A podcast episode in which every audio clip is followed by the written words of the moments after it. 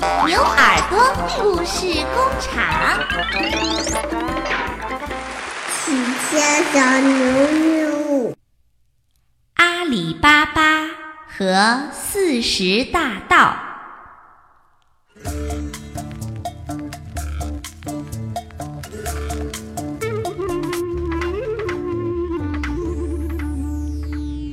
小朋友们，上一次啊，我们讲到。高西木被强盗给杀死了，可是他的弟弟阿里巴巴还在家里等他回来呢。等啊等啊，等到天黑，高西木没有回来。等啊等啊，等到半夜里，高西木还是没有回来。第二天早上，阿里巴巴上山去了。他走进山洞，看见哥哥。被杀死了，连头都给砍下来。阿里巴巴伤心地哭了起来，可是哭也没有用啊。他让一头小毛驴儿驮着哥哥的尸体下山来了。阿里巴巴是个好心肠的人，他想，我得把哥哥高希木的头和身子连在一起，再把他埋到地下去。可是。头和身子怎么能连到一起呢？还好，高希木的家里有个非常聪明的女佣人，她的名字叫麦尔卓娜。这个麦尔卓娜想出了一个好主意，她说：“咱们去请个裁缝来，把头缝到身子上面，不就成了吗？”阿里巴巴说：“嗯，你的主意不错。”不过这件事情让裁缝一传出去，强盗知道了就要来杀我们了。麦尔卓娜说：“不用发愁，我有办法。”于是呀，麦尔卓娜去找了一个裁缝，他拿了一块手帕，把裁缝的眼睛给蒙住，牵着裁缝的手领回家里来。这样，裁缝就不知道是谁请他干活了。再说，那四十个强盗回到山洞里，一看高希木的尸体不见了，他们心里想：“哼，一定还有人知道芝麻开门的秘密。如果不把这个人杀了，咱们的金银宝贝就保不住了。”于是呀，他们派一个强盗下山来，要他查清楚，究竟是谁。他们的金银财宝和高希木的尸体给带走了。这个强盗啊，偷偷地溜到城里，转到天黑也没有查到。第二天早上，天还没大亮呢，这个强盗在街上走来走去，走过一家裁缝店，看见裁缝在缝衣服，就对他说。裁缝，裁缝，你的眼睛可真好！天还没有大亮，你就缝起衣服来了。这个裁缝说：“啊，这有什么了不起？昨天在一间黑漆漆的房间里，我还能够把一个头缝到身子上面去呢。”强盗一听，知道他缝的是高希木的尸体。就给了裁缝很多钱，让他陪着去找高希木的家。裁缝说：“哦，不行不行，我是给蒙着眼睛去的，我也不知道他家住在哪儿。”强盗说：“那我也把你蒙住眼睛，你数着步子走，就能够找到他的家了。”真的，裁缝帮强盗找到了高希木的家。现在呀。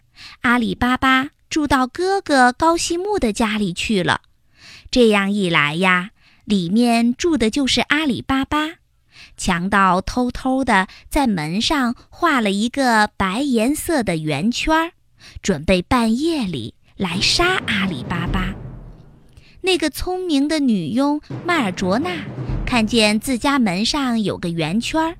知道这肯定是强盗耍的鬼把戏，她就在所有邻居的门上都画上了一个白色的圆圈儿。半夜里，强盗头子带了四十个强盗下山来杀阿里巴巴，结果一看呀，所有的门上都画着白色的圆圈儿。强盗头子一生气，就把那个强盗给杀掉了。强盗头子又派了一个强盗进城来，这个强盗呀，又找到了阿里巴巴的屋子，偷偷的在门上画了个红色的圆圈。结果又被迈尔卓纳看见了，他在所有邻居家的门上都画上了红色的圆圈儿。强盗又扑了一个空，强盗头子更生气了，把那个强盗也给杀了。第三次呀，强盗头子自己进城来，他也找到了阿里巴巴住的屋子，这回他不画圆圈了，牢牢地记住了这间屋子在哪儿。他回到山里，准备了四十个大坛子。在两个坛子里装满了菜油，还有三十八只坛子，把三十八个强盗藏了进去，跟他们说好，他一头石子儿，让这些强盗呀就一起从坛子里钻出来，杀掉阿里巴巴。强盗头子假装是卖菜油的，带着四十个坛子进了城，找到阿里巴巴的家，对他说。我是一个卖菜油的，呃，今天晚上想在你家里借住一宿。阿里巴巴是个好心人，他哪知道这是强盗头子呀，就答应了，还请强盗头子吃饭。